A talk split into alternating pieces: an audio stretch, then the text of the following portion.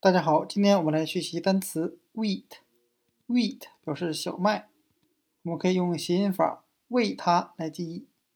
那人们呢用小麦来制作面包或其他食物，再用这些食物呢给孩子喂养大，所以我们可以由喂它来联想到面包，再由面包联想到小麦制作的面包。那 wheat 这个单词，它还有词中词 eat 吃的含义。正像我刚才说的，西方的孩子是吃面包长大的。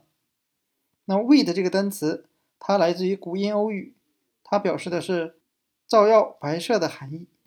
那它的一个同源单词就是 white，白色。因为小麦磨成面粉之后是白色的。今天我们所要学习的单词 wheat，小麦，和它的词中词 eat，吃。